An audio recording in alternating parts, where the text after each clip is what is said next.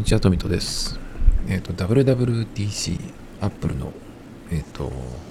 基調講演が今日、えー、行われまして、えっ、と、今日の日本時間だと、えっ、と、夜中の2時頃かな？から多分スタートじゃないかな？だいたいいつもだと思うんですけど、僕はいつも、あの、ライブでは見なくて、次の日の朝ちょっと早めに起きてどうかどうだったかなっていうのを見るんですけど。なので今日はちょっと早めに起きていろいろ見てね。えでもまだそんなに記事が上がってなかったんで、まあ、午前中とかにちょっとこう見たっていう感じなんですけど。一番あの楽しみにしてたというかねあの気にしてたのは iPadOS がどうなるかっていうとこですね。あの iPad を、えっ、ー、と、メインに使っていろいろやってまして、Mac はもうほとんど使ってないですね。今年になってまだ立ち上げてないかもしれないっていうぐらい使ってないんですけど、そんな感じなんで、まあ、iPad がどうなるかなっていうところですね。特に Pro が、iPad Pro がどうなるかっていうのをね、気にして見てたんですけど、まあ最初から、えっ、ー、と、その記事を見たりとかした後、今日ちゃんとその、えっ、ー、と、その、映像をね、見たんですけど、まあ、それをこう、見ながらちょっとこうメモっていっていったので、まあ気になったところというかね、そういうのを話をしようかなと思うんですけど、まず最初に iOS ね、iPhone の OS の話から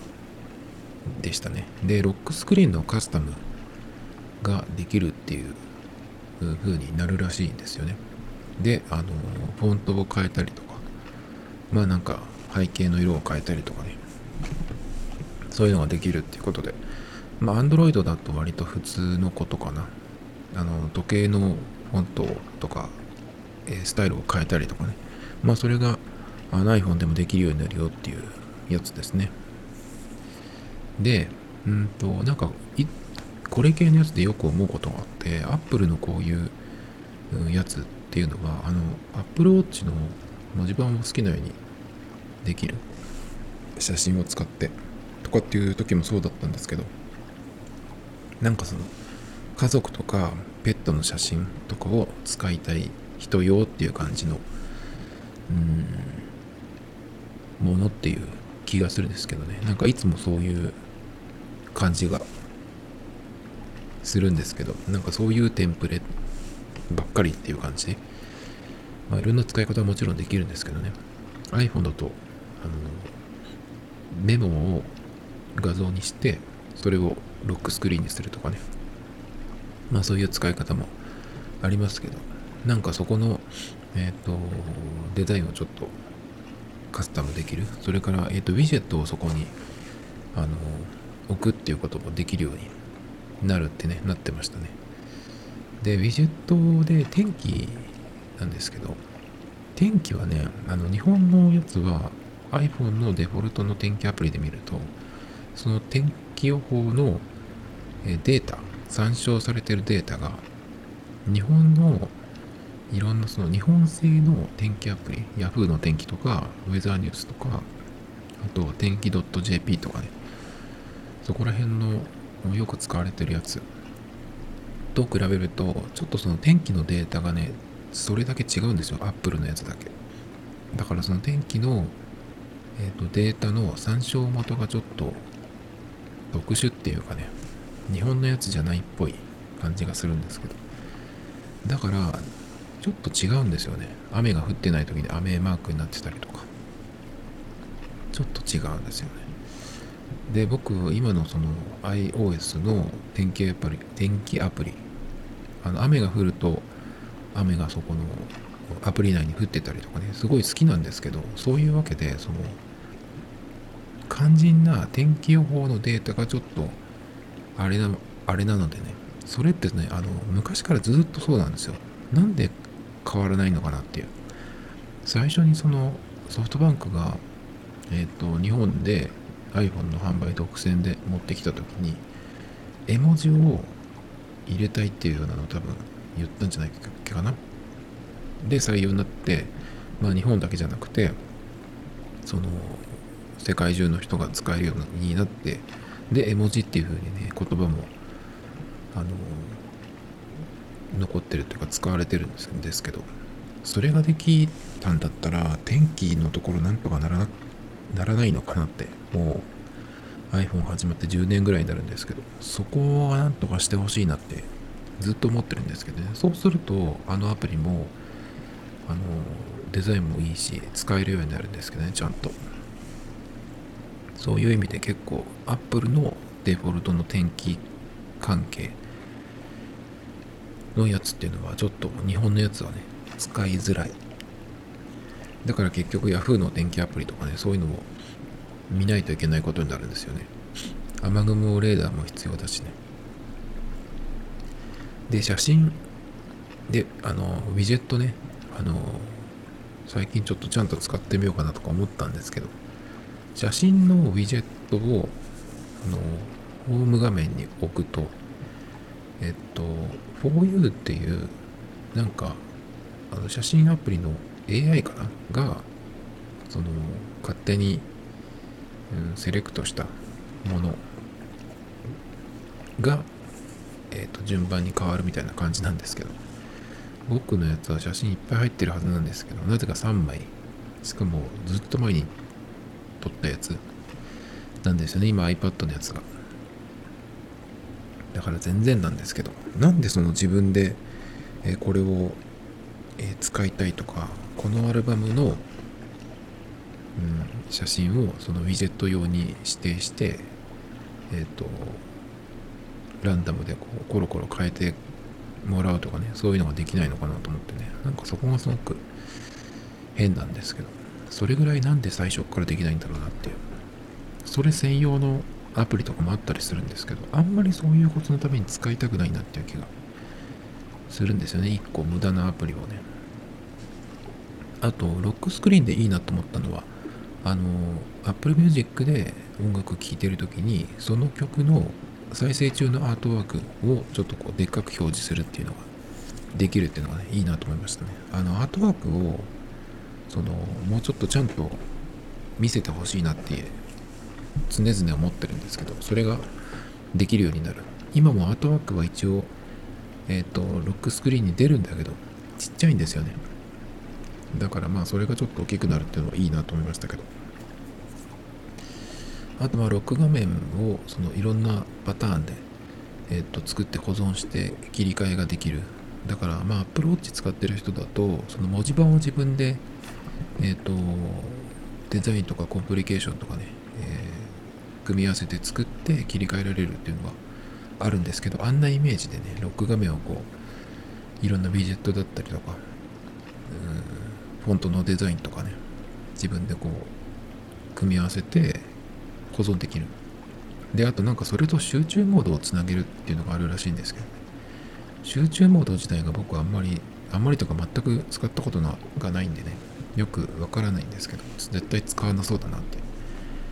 なんかだってあの集中モードっていうのをやっても結局自分が集中しないと意味ないじゃん。できないじゃんっていう気がしてるんですよね。だからあのスクリーンタイムっていうので、え何時になったらこのアプリを使えないようにするみたいなのもあるんですけどあれをやっても結局その時間過ぎてもなんかちょっとやんなきゃいけないとかね。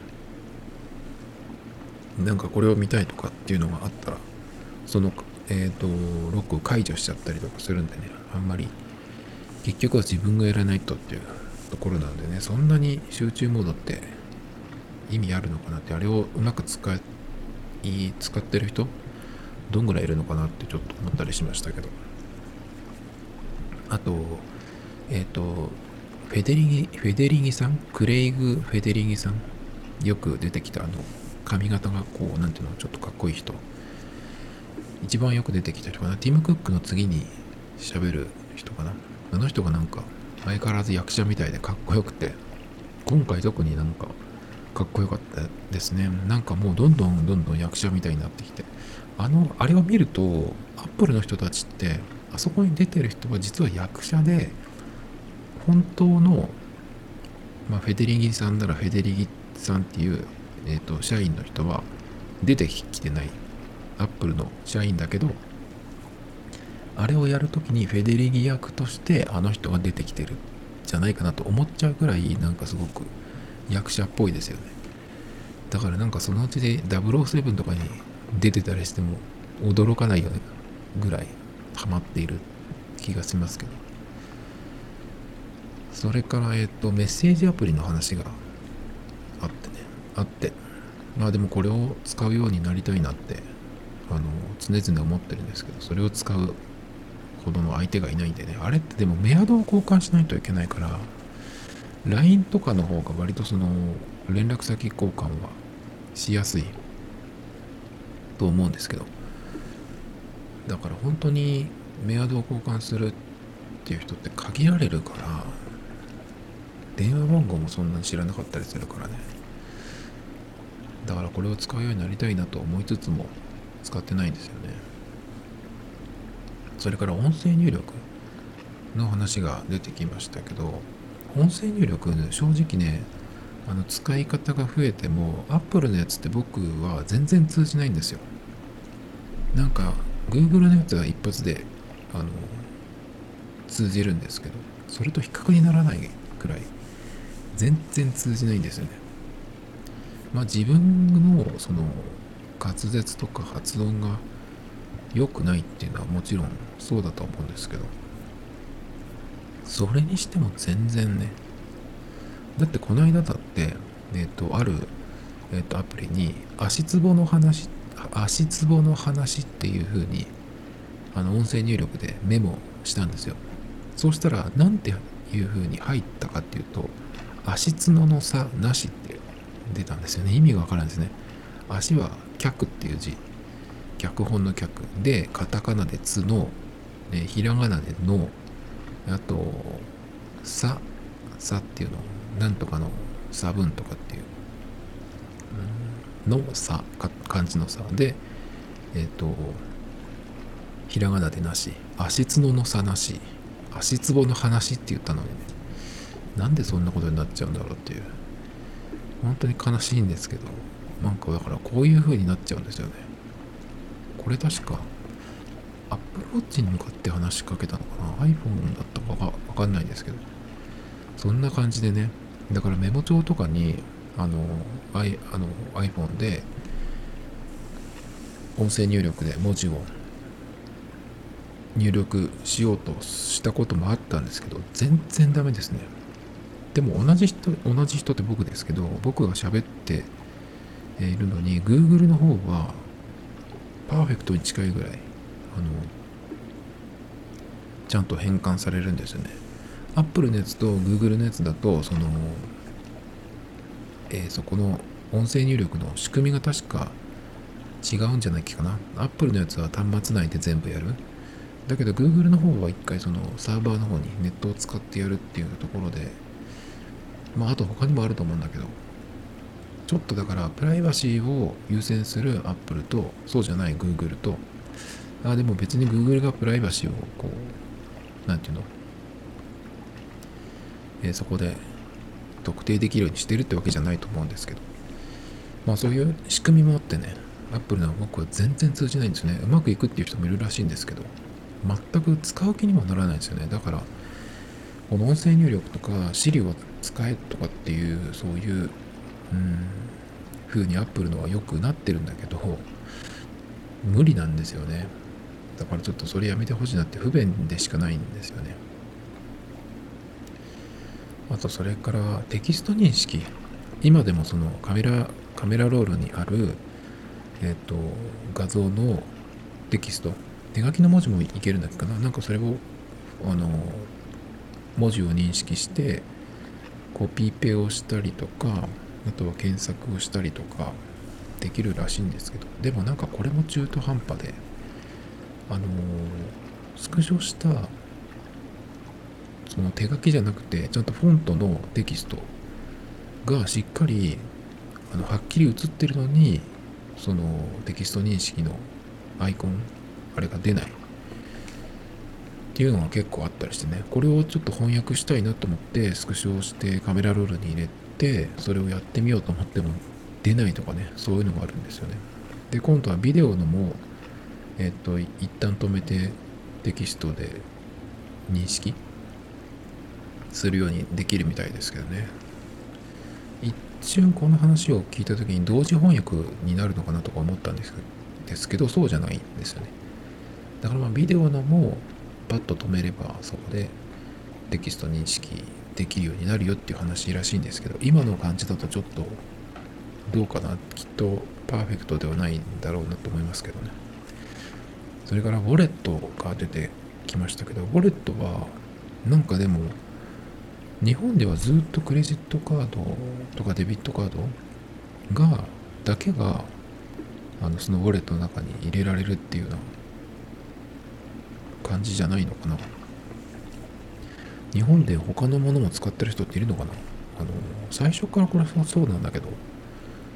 まあそう言っても僕は別に入れるものもないんですけどね。なんか飛行機乗る人はその搭乗券がそこに入れられるとかいうのもなんかどっかでウォレットアプリが出たばっかりの頃に見た気がするんですけど。どうなんですかね？これはでもウォレットは日本はあんまり対応してないのかなとか。それかまあ僕が知らないだけかちょっとわかんないですけどねでその後 Tap to Pay っていうのが出てきてこれはもうアメリカでは始まっていてえっ、とお店の人が iPhone を使ってたらその iPhone にそのお客さん側が支払うためにその自分の iPhone をお店の iPhone に、えー、かざしてで Apple Pay で支払うっていうようなやつですね。まあ、これが始まっていてでさらに、えっ、ー、とその Apple Pay で支払って分割ができるアプリ内とかオンラインの支払いどっちでもって言ったかな、えー、分割ができて4回までえっ、ー、と手数料無料。クレジットカードだとよく2回までは分割払いの手数料無料っていうのがありますけどね。4回までは OK これはどういう仕組みになってるのかなとかちょっと思うんですけど。これはすごいありがたいですよね。あの電子マネーとかそのキャッシュレスの支払いで、えー、結局クレジットカードから支払うっていう方法で僕なんか QUICPay とか PayPay もチャージして払うんじゃなくてクレジットカードからからの支払いってようにしてるんですけどそれをやると少額決済はいいんですけどちょっと高額になった場合例えば、まあ、10万円のものをえっ、とカードで買うとするじゃないですか。で月末ぐらいになっていてちょっと高いものを買い物っていう時にえっ、とこの支払いは2回にしたいなとかっていう時はあのまあそもそも QUICPay とかで10万とか支払えるかちょっとわかんないですけどそういう時はあのカードで分割払いに、えー、としたくなるんでっていう時時もあるのでね。そうするとやはりそのクレジットカード本体を出してレジで分割でっていうふうに伝えてやるっていうのがまあよくあるんですけど。だけどこの今度始まるやつだとアプリ内の支払いとかオンラインでの支払いで4回まで分割手数料無料。これになるとなんかすっごいありがたい気がするんだけど。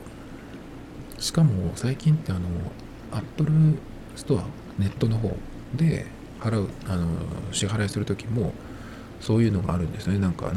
何分割かできる。だから、えー、本当に iPhone なんかキャリアで買う意味が本当にないんですよね。キャリアで買う時にそのえっ、ー、と割引と分割払いっていうのがありましたけど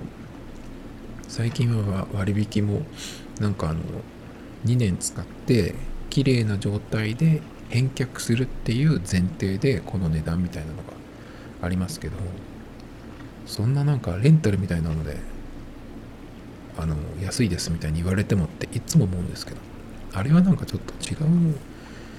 扱いにしてほしいんですけどね。あれでその激安みたいに言われてもって思うんですけどだって自分のものになるわけじゃなくて返さなきゃいけないっていうのってそれを購入って言うのかなそれはって思っちゃうんですけどね。だからそういうのもあってキャリアで買うっていうのはあの本当に意味ないっていうかね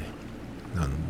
値段も高いしねキャリアで買うと上乗せがキャリア分キャリアの利益分で上乗せされてるんで Apple Store で買うよりも高いんですよね。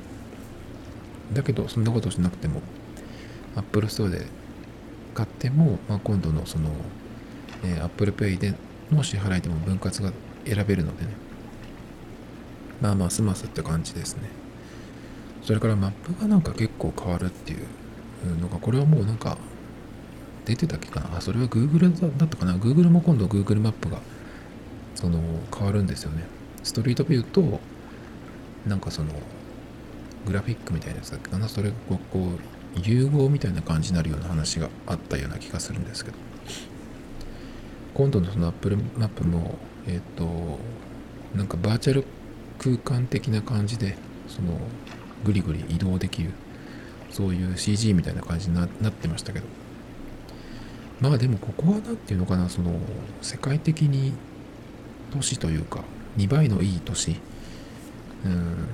ラスベガスとかニューヨークとか。なんかそういうパリとかね。わかんないけどそういうところがまあまずじゃないかな。浜松市東区とかはなかなかならないんじゃないって気がするんですけどなんかその目立つものとかランドマークみたいなものがあるところじゃないのかな。っていう気がしますけどもしなったらなったってそれ面白いなっていう気がしますけど。でもアップルのマップって今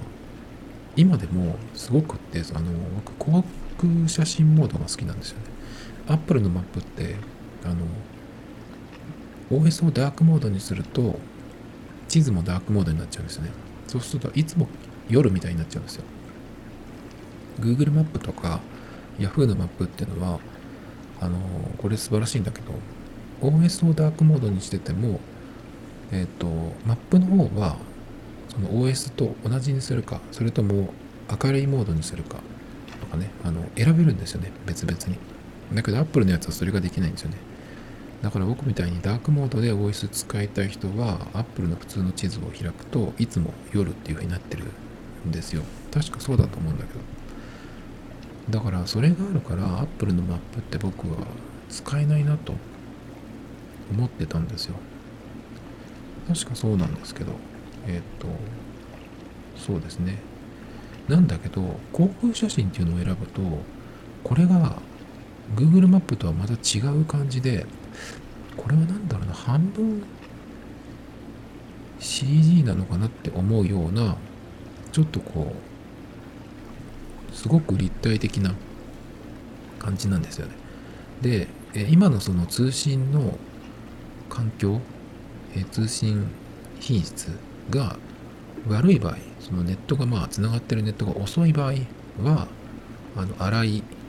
えー、画像なんですけど十分なあの速度が出てるとあのもう模型を上から見てるのかなっていうような感じになるんですよね。でしかもこれ 2D と 3D とあの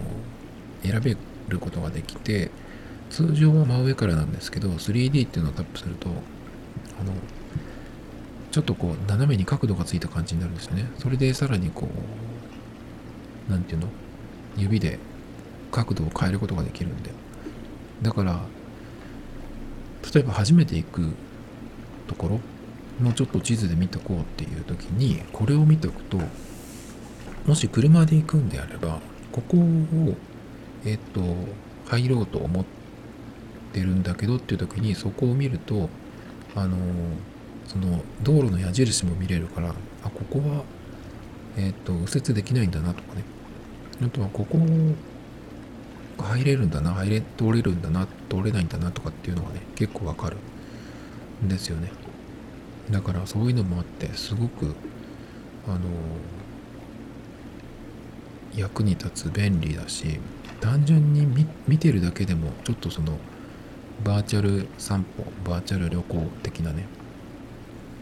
感じもあるんで。まあよく、行く場所とか初めて行く場所とかでもいいし海外のね全然知らないところをちょっと今日はうんそうだなモロッコに行ってみようとかさ。なんかそんなこともできる。でだから観光地とかだけじゃなくて普通のその日本でいう住宅街みたいなところもこうどこかわからないけど見るっていうこともできるんでこのアップルの地図って結構今結構今っていうかねもうちょっと前ぐらいからですけど面白いんですよね。だからそれがまたさらにちょっとこううん進化するってことでねすごい楽しみですね。だからあのカーナビ用途にも結構いいんじゃないかなと思ってるんですよね。確か 10, 10年前だっけ？もうちょっと後か。アップルのその iPhone の地図が最初 Google マップだっただったんだけどなんか Google と仲悪くなって Apple のオリジナルになったんですけど最初ひどかったんですよねなんか。それで結構離れた人いたと思うんですけど。いやあれあれから今のマップになったって考えるとすごいなっていう感じがしますけど。でそう。このマップのカーナビ用途。カーナビっていうことはやっぱりその何て言うのかな。そのナビのね出来栄えというかそれもありますけどこの見た目だけでも結構カーナビ用途としていいんじゃないかなっていう。だから iPad mini とか11インチくらいまでのサイズだとねすごく良くなりそうだなっていう気がしますけどね。あとなんかスポーツのやつがありましたね。スポーツの結果がなんとかっていうバスケのやつとかやってましたけどこれは日本のはどうなのかなっていう。感じがしますけどね。日本のやつは対応してるのか。例えば J リーグの試合で今日の試合どうなったみたいなやつね。それが出るのかな。なんかこれもロックスクリーンに出るとかっていうのがあったんでスポーツファンの人でまあ、うん、どうなんだろうな。アメリカだけかな。ちょっとわかんないですけどね。それから WatchOS9 の話がちょっと出てきて新しい文字盤が4つかな。えっ、ー、と出るみたいですけど。特に気になったものはなかったですね。特になしっていう感じ。だけどコンプリケーションが結構置けるようになるみたいな話が出てたんで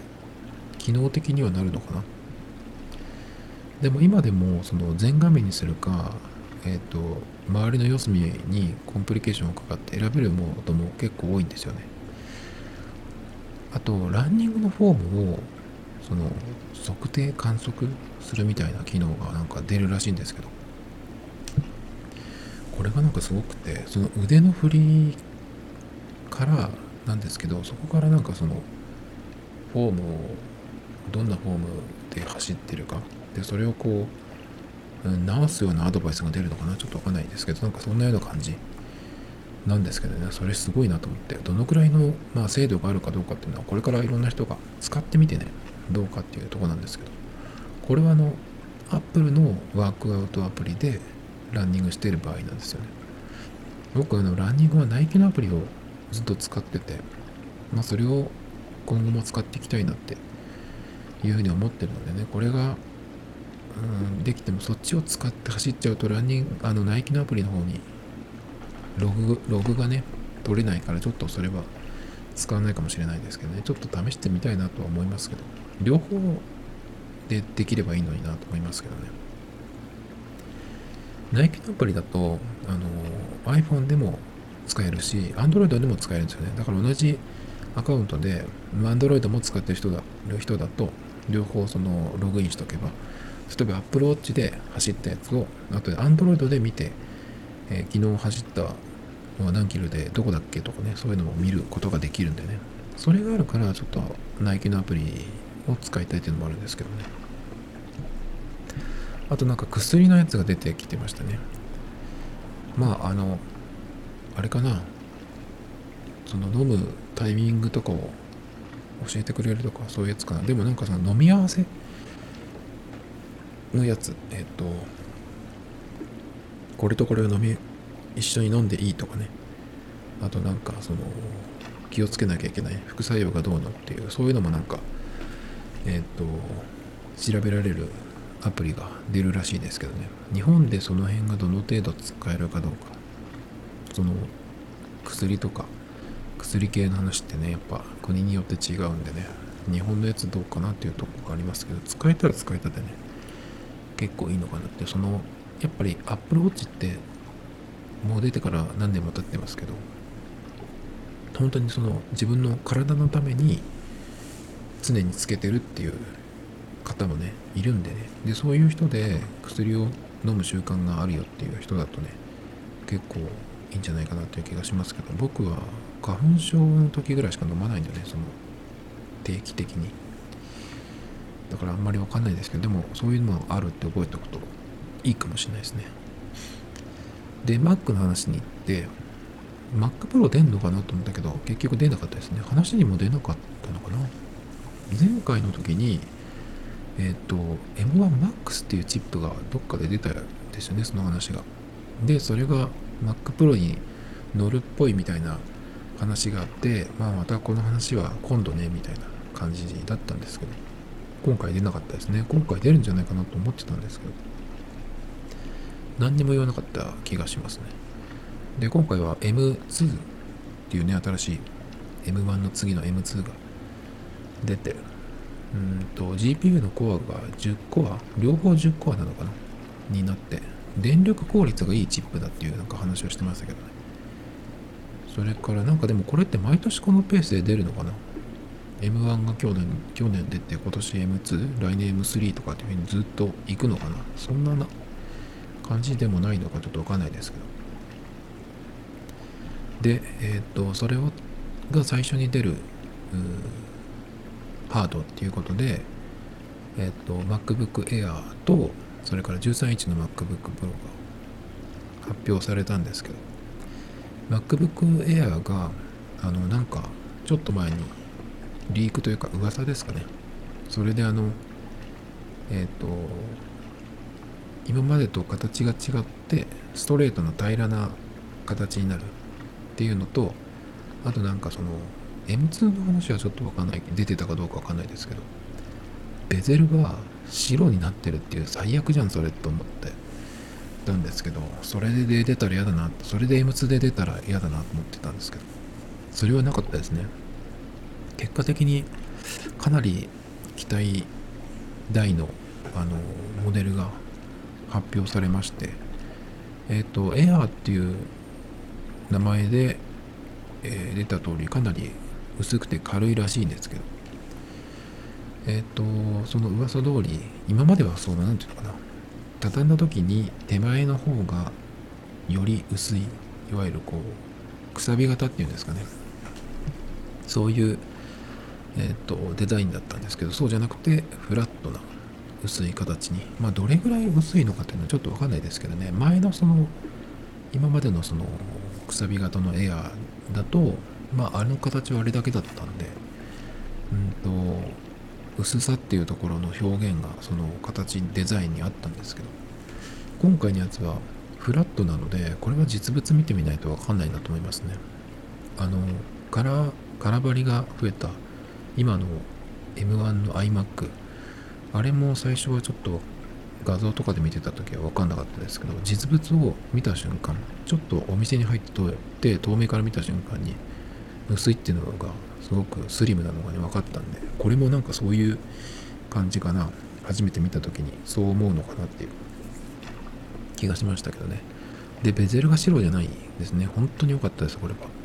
良かった。アップルやアップルはやっぱ変なことしないなっていう気がしましたね。そこはちょっと安心しましたね。だからカラバリは iMac と同じかなと思ってたんですけど全然違いますね。iMac は割とポップというかそういう明るい感じのね色だったんですけどこっちはえっ、ー、と割とまあシックな感じかな。Apple Watch みたいなその感じかな。色の使い方っていうか雰囲気っていうかね。で4色でシルバースペースグレースターライトっていうのはゴールド系かな。でミッドナイト。ミッドナイトはスペースグレーよりももっと黒くてマットブラックっぽいんだけどちょっと青みがあるっぽいですね。見た人によると。でもパッと見は結構黒っぽいですね。こんなに黒っぽいのはなんか久しぶりじゃないっていう気がするんですけど。Apple の端末っていうか Mac でね。で、えっ、と、色以外は MagSafe が復活して、ポートが電源ポート以外に2つ、 Thunderbolt。これはすっごいナイスですね。MacBook Air でポートが電源以外に2つある。前もそうだっけか ?M1 の時わかんないけど。ほんとこの辺まともになってよかったなと思いますけど。そして、えっ、ー、と、オーディオポート、ヘッドホンジャック、イヤホンジャックもあるっていうことでね、ナイスですよね。で、えっ、ー、と、画面がちょっと広くなったんだけど、その代わりノッチがあるよっていうね、あの、MacBook Pro と同じ感じになりますね。だけど、あの、メニューバーとかで隠れたりするんで、いつもそのノッチが目立つかっていうとそうではない。でね。まあこれが実際 Mac 使った時にどんな風に目に入ってくるかっていうのはちょっとはまだわかんないですけど、僕は手にしてないんでね。で、えっ、ー、と、カメラを、iPhone のカメラを使って、え、ー、と、フロントカメラにするっていうのが、なんか機能があったんですよね。それが結構すごいんですけど。で、それで、うんと、さらに思うんだけど、それだったら別に iPhone をその Mac のカメラに使うんだったらいらなくないですかっていうそのえ、ー、とフロントカメラっていうかねそのディスプレイのところのカメラ。だって Face ID もないわけだからそのカメラっていらなくないって何に使うのって気がするんですけど。だって毎日毎日そのリモートとかでミーティングとかするっていう人だったら、えー、と iPhone 毎回くっつけるのはめんどくさいよっていうかもしれないけど僕なんかそんなのやらないしね。でそういうのがまあ週に何回かとかっていうぐらいの人でもねその iPhone をそこで必要な必要な時にえっ、と乗っければねいいんで。そうするとそこのノッチのところのカメラって何のためにそれいるのって僕思うんですけど。だから本当そこのカメラが欲しいよっていう人いらないよっていう人どっちを基準にするか分かんないですけどその CTO でねカメラなしバージョンありバージョンって選べたらいいのになと思いますけどね。iPhone 使うからそこのディスプレイのカメラはいらないよっていう。そうすれば広くなってノッチもなしでいいのになと思うんですけど。で Mac に Face ID がまだこう来ないんだけどこれって結構難しいんじゃないのかなってなんとなく思ってて。っていうのは僕今 iPad Pro をずっと毎日使ってるんですけど。え Bluetooth のキーボードと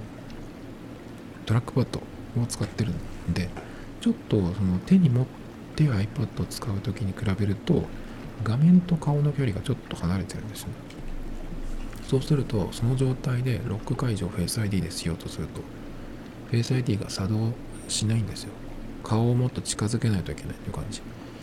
なので Mac の場合もしかしたらそこのえっ、ー、と開いた時のまあ角度なり顔との距離は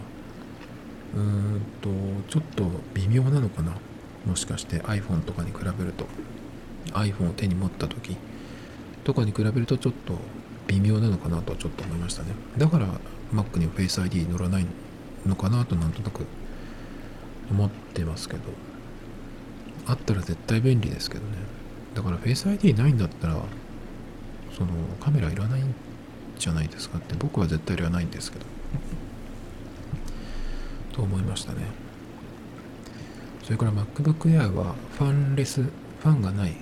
が継続でねこれはナイスだなと思いますけどで、バッテリーは18時間のビデオ再生とかって書いてあるんで、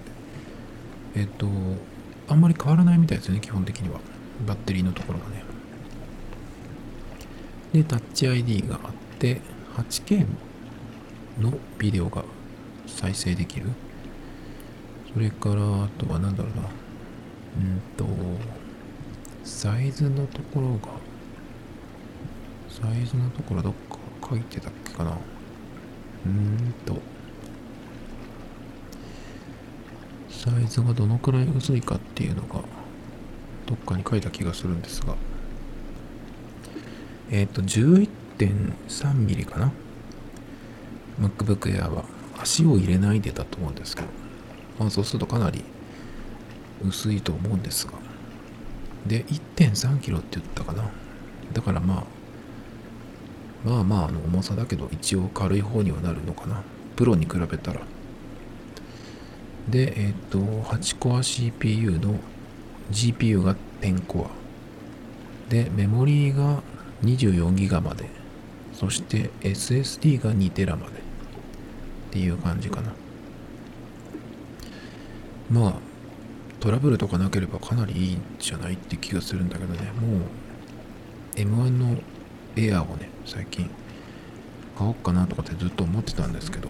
いや、買うなら絶対にこっちですね。値段もちょっと高くなってるんですよね。えっ、と、16万4800円から、まあ16万5000円からですね。かなり高いですね。もちろんあの日本の場合は今の円安の、えっ、と、影響もあると思うんですけど、まあもろにありますけど。高いですね。MacBook Air って10万ぐらいから買えるっていうイメージだったのに、15万を超えてくるっていうね。それだと iPad Pro の12.9インチのとちょっと悩むぐらいの値段になってきてますね。ちょっと高いなと思いますけどなんとかならないですかね。で MacBook Pro の13インチも出たんですけど僕はこの13インチのちょっとその位置づけっていうのがよくわかんないんですけどまあ見ていくとえー、そのエアーと何が違うかっていうとこなんですけどまずバッテリーが2時間長い。20時間。でえっ、ー、とまあサイズがちょっとやっぱりエアに比べたら大きい重いっていう風になると思うんですけど基本的にはそんな変わらないのかな？CPU8 コア GPU10 コアで10コアまであそれから、えっ、ー、と、メモリー 24GB までと SSD2TB まで、これは一緒ですね。で、違いそうなのは、ファンがあるっていうこと。まあ、だからより、その、ちょっとまあ、無茶してでもというか、パワーを上げれるよっていうところ。あとは、マイクがなんか、良さげなことを書いてますけどね。どう選ぶかっていうところですけどでもかなりエアーが良さそうな気がしますけど値段だけだねあとプロ13インチは1色だけっぽいですねシルバーなのかなこれはで MacOS で新しい機能でステージマネージャーっていうね開いてるウィンドウで今使ってないやつをアクティブになってないやつをその端にまとめてなんかこう重ねて整理されるっていうやつがありましたけど。うんなるほどって感じ。ウィンドウのグループ化っていう感じですかね。異なるアプリでもいいんでなんかその作業スペースごとにこう、えー、ちっちゃく並べて端にまとめてくれるみたいなね。感じですかね。あと気になったのは iPhone のカメラとの連携。さっき言いましたけどその iPhone のカメラをその Mac の上のところになんかこうアダプタみたいなのをあスタンドっつったかな。それをこうつけて、えー、乗っけるとその Mac のカメラとして使える。でこれどうなってるのかよくわかんないんだけどえっ、ー、と Mac のあだから自分を映しながらこの手元を真上から映したよ映したえっ、ー、と映像が撮れるっていう風になってるんですけどそれはどういう仕組みになってるのかわかんないですよね。普通だったらあの真上にえー、カメラをなんかそのスタンドとかで設置してで下をこう真下を撮るっていうのをわざわざやってる人大勢いると思うんですけどなんかそれがカメラは前に向いてるのに下が撮れてるんですよね。それが何でなのかなっていう。どういう仕組みなのかさっぱりわからないんですけど。あのー、なんだっけ。最近の iPad ミニとかにも入ってる。えっ、とこう人間が動いてもカメラはとか本体は動動いてないけどそのなんていうの？中心に来るようにうん。フォーカスがっていうか画面がこう動いてくれる。不思議な機能がありますけど。あれの応用なのかなとか思うんですけど。でもなんでレンズが前向いてるのに手元が上から撮れるのかよくわかんないんですけど。どういう仕組みなのかね。これがでもできるっていうとあの iPhone のカメラの意味がそうまたちょっと変わってくる。っていうかこれを使うには Mac も iPhone もないといけないですけど。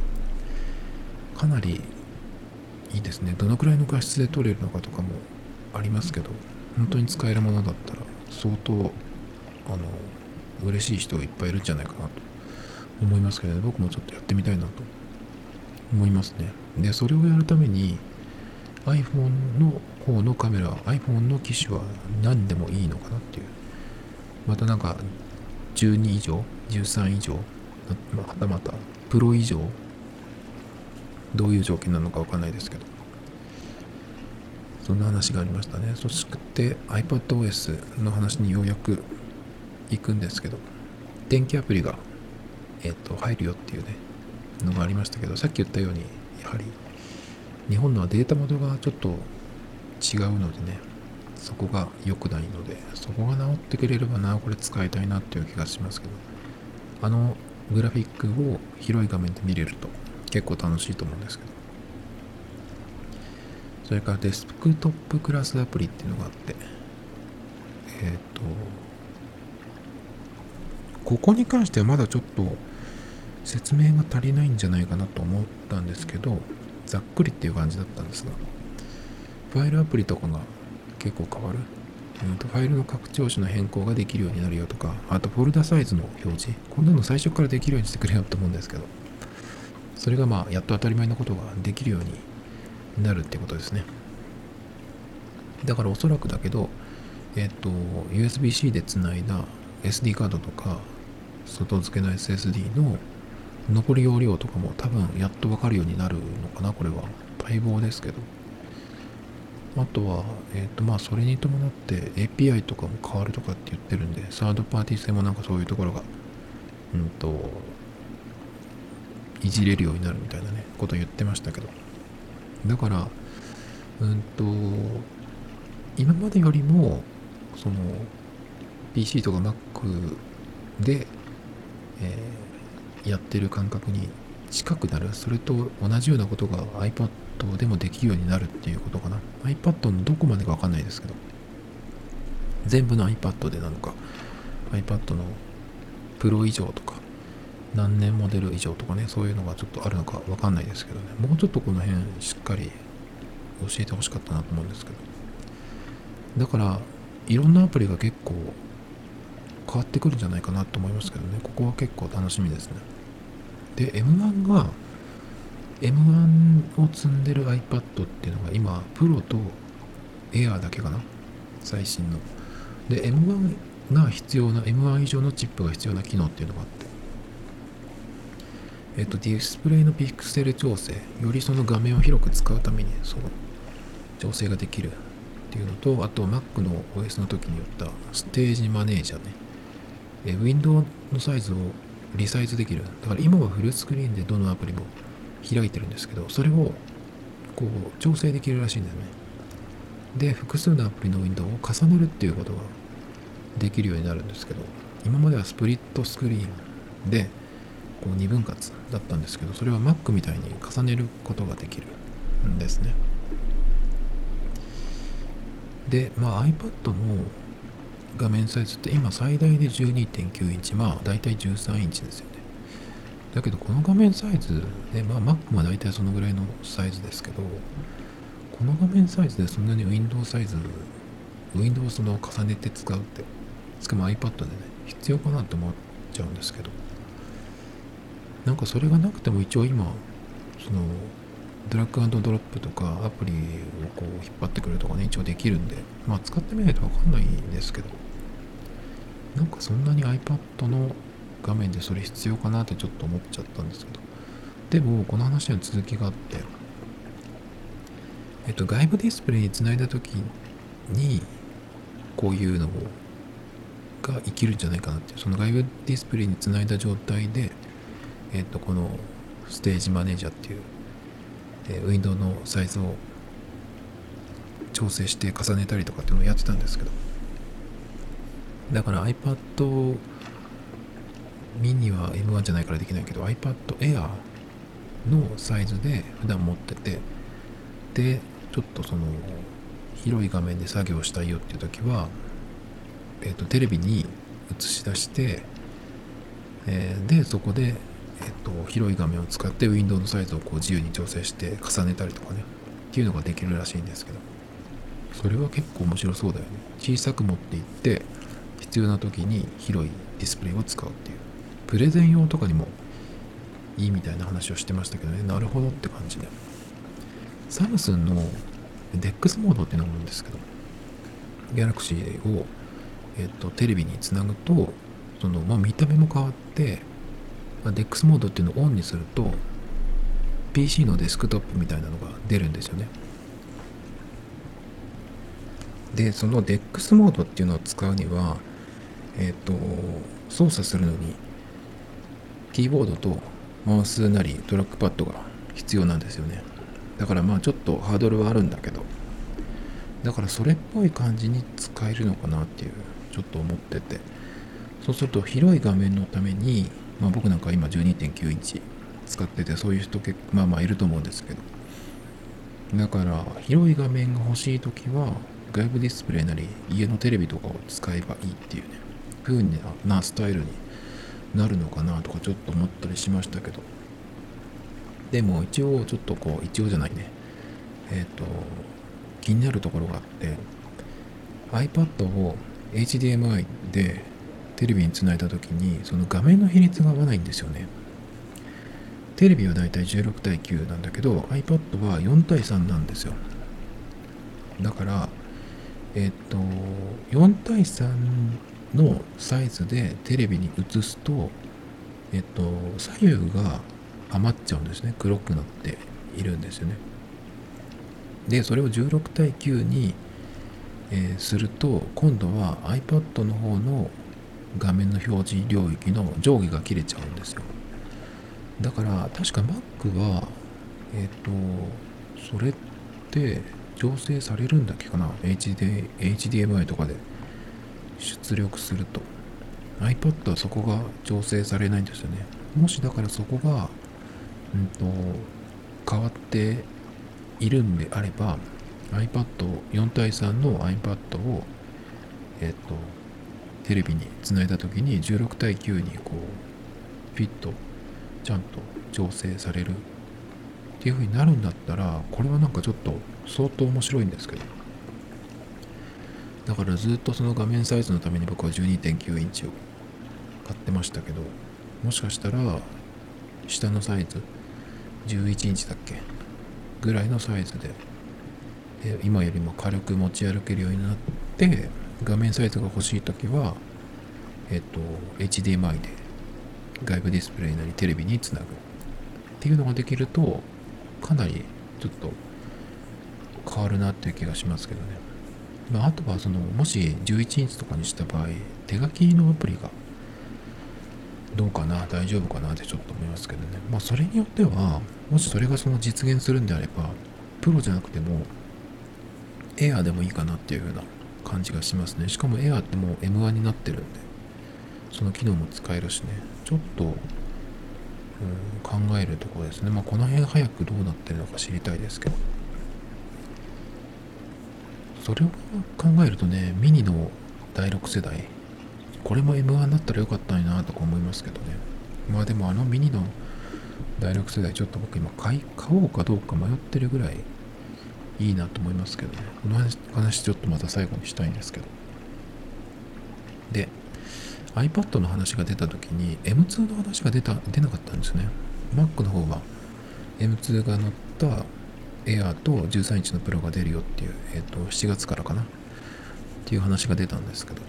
M2 の話が出て iPadOS の話が出たんだけど iPad の方に M2 が乗るっていうようなことはまだ言われてなかったんですね。まあおそらく普通に考えたら今年もし出るんであれば M2 が乗った iPad Pro が来ると思うんですけどでもあの iPad に今 M1 が乗っててもそんなにあのそれを活かす場所がないっていうかなんだったら僕が今使ってる iPad Pro は M1 になる前のやつなんですけどそれと M1 モデルを比較した記事とかいろいろ見るとベンチマークを見るともちろん M1 の方が早いんだけど体感的にどこがすごくなったとかっていうのはそんなにないっていうふうに。だからもともとの完成度が高いっていうのも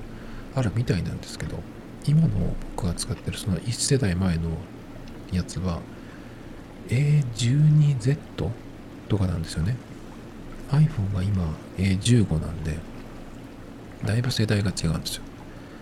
でもそれでも M1 とそんなに変わらないっていうことは M1 が大したことないんじゃなくて M1 のパワーを必要としてない iPad の OS なりアプリが今っていう気がするんでなんかそっちがどのぐらい進化するかによってなんですけど今のところだから M2 が入っても今のまんまだったら必要ないだからもしかしたら iPad には M2 が乗ってこないで M1 のままなのかな。で微調整されたモデルが出るのかなとかちょっと思っちゃいますけどね。あとはやっぱりそのアプリが各アプリがねどうなるか。よくこの話たまにしてますけどその iPad Pro なら Mac と同じことができるようにしてほしいなっていうふうに思うんですけどね。 GarageBand とか iMovie とか Keynote Pages Numbers この辺もそうですけど。そうですね。だから iPad はまあ M1 以上のものを買っといた方がいい気もするんですけどサイズ的にはミニがちょっと魅力的なんですよね。12.9インチが重いからってだけなんですけど。でも M1 じゃない。でも M1 じゃないけどミニはきっとミニでいいような気がするんですね。なんかその音楽ストリーミングの音楽聴く専用とかゲーム専用とかね256ギガのストレージにして何かの専用にするっていうのはいいかなと。ちょっとその iPad でやることを大きい画面のプロとミニでその分業する分担するっていう感じの使い方。でもそれだったら M1 がすでに乗ってる Air の方がいいんじゃないかなっていうふうに思っちゃったりしてねなかなか困ってるんですけど。だけどまあそうすると Mac を iPad を2個だったら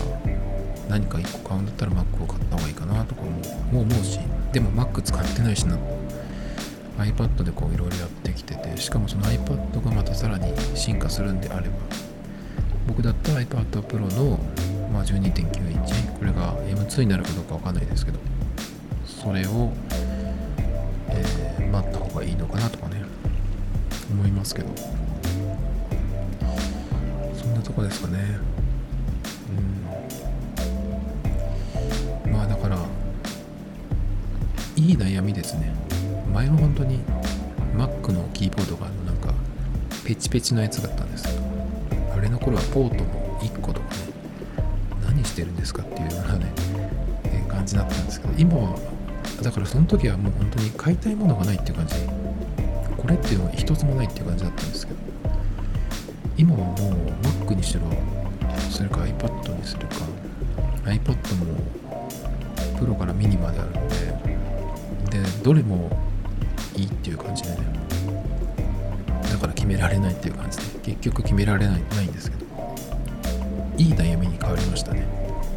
Tomito Times Podcast.